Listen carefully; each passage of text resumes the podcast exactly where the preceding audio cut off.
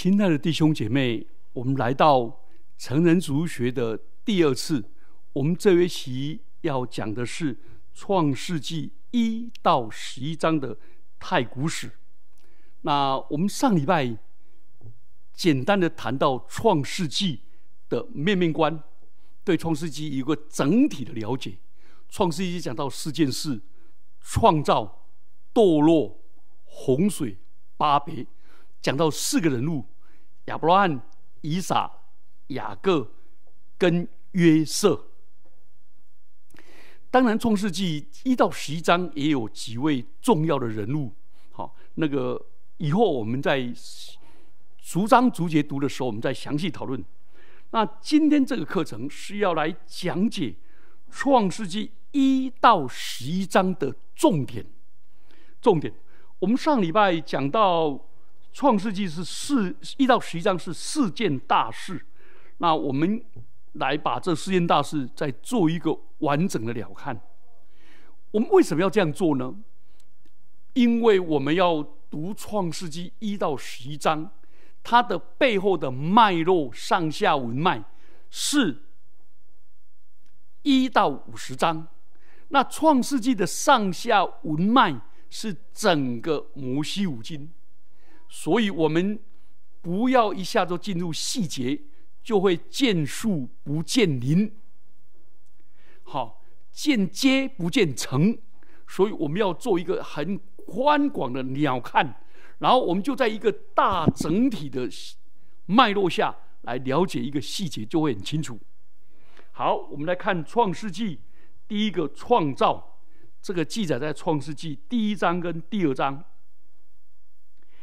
第一章跟第二章其实是很不一样，严格来讲是一章一节到二章的四节的上半节，跟二章的四节的下半节到了二章的结束，这两个不同的创造是蛮特殊的。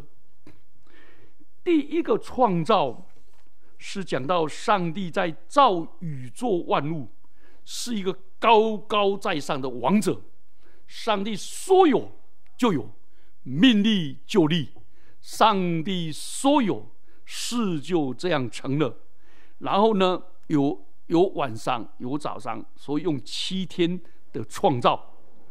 所以这个创造提到起初神就否定了无神论，也否定了多神论。起初，起初神创造就否定了以机缘、以永恒的改变为中心的宿命论跟进化论。起初创创上帝创造天地，就否定了宇宙跟神同享的泛神论，以物质为永恒的唯物论。所以创世纪第一章第一节就否定了。无神论、多神论、宿命论、进化论、泛神论跟唯物论，这是一个蛮特殊的。然后起初神创造，这里有个起初，就讲到创世的创世纪的历史观，是一个直线的历史观，不是一个循轮回循环的历史观，有开始。就结束，哦，这个这个，我们到了实际在讨论这个的时候，我们要讲它的背后的神学意义，哦，很精彩。第二个创造就不太一样了，上帝不是一个高高在上的王者，讲多说话来创造。第二个创造就是上帝是一个陶艺家，亲自捏陶土，然后吹气。上帝是一个农艺家，亲自种各种，哎，各种菜蔬。上帝是个园艺家，种各种植物，能够让人的眼目来赏心悦目。上帝是个河海工程师，等等等等，就用一个拟人的方法，把上帝说出他在塑造工程的时候。他亲自参与，好像道成的肉身住在我们中间，充充满满的有恩典有真理。好，到了创世纪这两章一结束的时候，提到婚姻的尊贵，上帝从动物中没有办法为人找到伴侣，最后上帝让亚当哎睡觉，然后创造了夏娃，然后人类第一首情诗。你是我骨中的骨，肉中的肉，然后就人要离开父母，与妻子结合，二人成为一体。这个部分，我我会来用两次到三次来讲解原始的婚姻观。那创世纪第一个创造里面的一节一章的二十六节到二十八节，那个是人具有上帝的形象。我大概也用三个礼拜来讲解 Imago Day。人具有上帝的形象，所以我们等到我们今天这种鸟瞰完成以后，啊，我们第三个礼拜开始就逐节来讲解，来讲解，来讲解。那我们以后讲解的方向会这样：我们会去考虑创世纪的文化背景、宗教背景、历史背景，然后我们来去探讨背后的神学意义、心理意义。以及社会意义，那我们这样子来了解，是所以是一个比较深入的研读，而且我会把这近一百年来在考考证、在考察的方面的成果，会献给大家，我们一起来学习，一起来成长，一起来努力。好，讲完了创造以后，第二个就是堕落。人受了试探，人受了试探，那为什么一定要有无？一定要有生命树跟分别善恶树呢？因为人被生下来，为什么要被试探呢？这个我们再来相信来谈。试验是人可能被试探，这是神所允许的。然后夏娃被试探。那个本质是什么？他那个那杀哎，那个蛇引诱他的技巧是什么？我们知道日光之下没有新鲜的事。今天魔鬼撒旦继续引诱人的，基本上是跟引诱夏娃跟亚当的策略完全一样，还是诉诸人的肉体的情欲。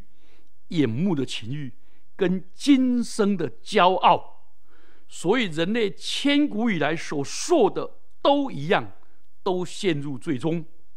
所以这也帮助我们去了解，然后也讲到罪的结果。罪的结果，等到我们深入考察的时候，我们就发现，圣经的作者很幽默的用那个希伯来文的谐音，啊，那个叫做一语双关。很幽默的写法，人的眼睛明亮了，也知道了羞耻感出现了，人的荣光失去了，身体变化了，然后变成最深的形状。人知道自己赤赤身裸体，而且最后你最糟糕的是人内心的改变，最悲惨的。然后彼此亚当跟夏娃彼此攻击，彼此卸责。亚当有没有认罪？有啊，他认谁的罪？认夏娃的罪啊！罗马写的杂波给我讲，都是你所赐给我那女人认上帝的罪。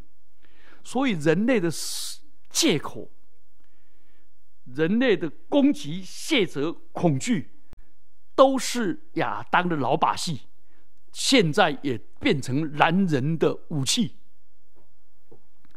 所以人跟上帝之间的灵性就隔绝了。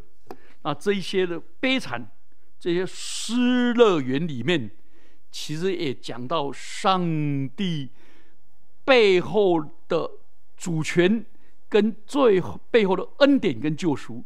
上帝主动找人说：“亚当，你在哪里呢？”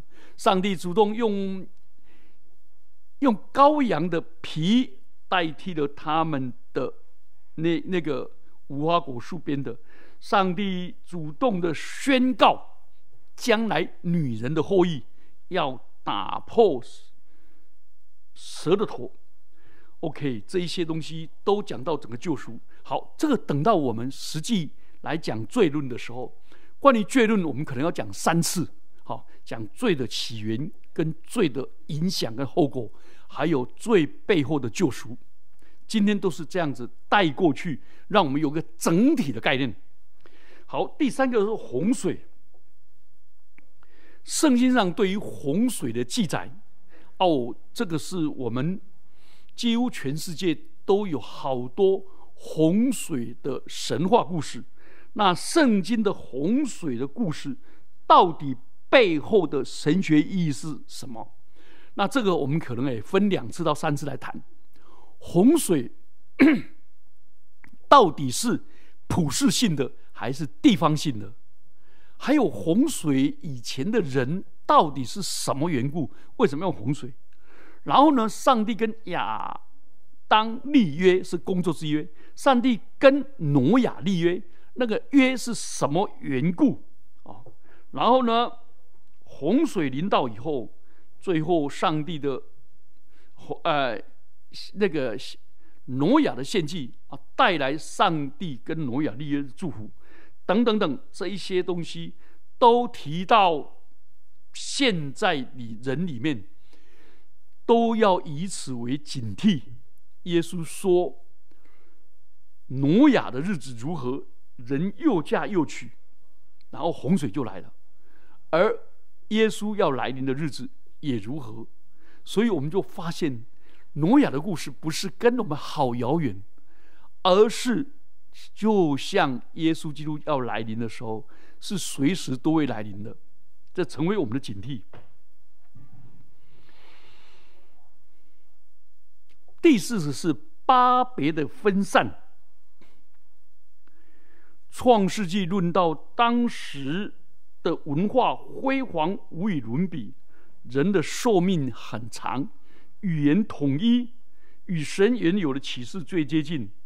人与神、人与人的交通比那时候更自由。当时的艺术、科学、科技发达，那个文化累积的知识、艺术跟文学的成就保障，农业跟工业都非常的发达。亚当的族类到努亚那个时代再开始。可是那时候，那时候人所受的限制更明显，寿命减短，劳苦增加，收获减少，人身体需要肉食、肉类营养来维持，对人对兽的恐惧加增，死刑也临到人间，来刑罚那些谋杀犯。错洪水之先本来就有了强暴，创世纪六章十一到十三节。但这一切的不幸中，神的信实借着彩虹表现出来。人需要神的应许。好，在这个最不幸的最后一个事件，就是语言的混乱。十一章一到九节，人类语文语言的繁复。的悲剧是慢慢累积的。当时人借着一个塔顶通天的建筑物来建构庞大的种子中心，想高到天齐。好，等等等。好，这一段圣经，我们如果等到我们谈到这里的时候，我们会去详细的考察巴比伦那个塔的文化。我们也可以来比较中国人那个塔的文化。中国人塔的文化，日月潭有什么塔？澄清湖有什么塔？那这些到底是象征什么意义？好，整个巴别的危机发生在洪水后的三百年，所以这个时候我们就来探讨那个危机。好，但是。巴别塔临路王国的伟大，从那时候巴别或者巴比伦就代表邪恶的时代，撒旦在地上的据点。所以，就巴比伦就到最后，上帝会预言这世上的国再怎么强，再怎么罪恶，再怎么凶悍，都是要被粉碎的。不管他对人的控制多严厉，哈。所以我们到了巴别这时候，我们也会分一两次，然后我们就会把巴别来跟什么对比？来跟使徒行传的第二章，巴别的分散人的歧义、仇恨、敌视、冷漠，跟使徒行传第二章那个巴别的旗舰。仇恨整个化解，因为圣灵来了，那我们就会把巴别跟圣灵五旬节的圣灵做一个对比。好，你有没有发现，当我们这样谈了以后，你就发现原来创世纪一到十一章每一件事情都跟我们息息相关。哦，在这里要预告。关于人具有上帝的形象的部分，我可能要花四次或者一个月来好好的讲解，因为我发现华人的基督教文化里面比较多强调人是罪人，强调罪恶人类人性的黑暗面，而很少或甚至比较少强调人具有上帝的形象。有尊贵的本质跟崇高的使命，讲到人性的美善的那一面，而耶稣基督是上帝的儿子，上帝的形象，他来到世上也是要恢复我们这些尊荣，所以我欢迎大家来参加这个成人主学，这个成人主学的课程，帮助我们认识真理，帮助我们了解真理，也帮助我们宣扬真理，并且实践真理。然后呢，这一些旧约创世纪一到十一章的，我们会拿来跟新约的应许、耶稣基督里的救恩做一个对比，不然的话，我们讲的几乎只有一个开端，而没有完整的结束，所以是非常的完整。那我们会用很严谨的释经学，但是我们不会只有用一种，我们会讲到预表。我们也会讲到历史的考察、文学的考察、宗教文化背景的考察，这一些东西帮助我们更了解真理。欢迎大家继续来参与这个课程。愿上帝赐福你，让你认识真理，因着真理使你得自由。我们一起低头祷告，天父，我们渴望你真理的圣灵引导我们。进入真理，引导我们明白真理，引导我们活出真理，更是宣扬真理。奉基督耶稣的名祈祷，阿门。